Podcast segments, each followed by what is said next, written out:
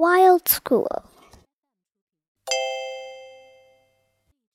Mrs. Blair, Mrs. Blair, there's a hare on my chair. Can he share my lunch? Can I have a hare, miss? That's not fair.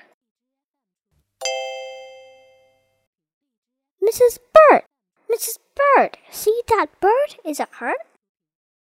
Can it perch on my arm? Look, it's peeking my shirt. Mrs. York, Miss York, there's a hawk on the porch. Is it your hawk? Hey, look at its claws. Miss, it's flown off. It's not my fault.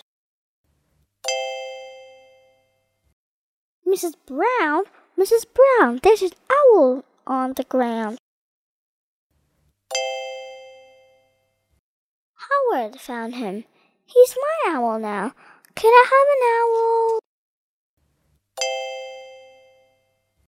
Look out, it's Miss Boyd. Now, girls and boys and animals too, there's too much noise.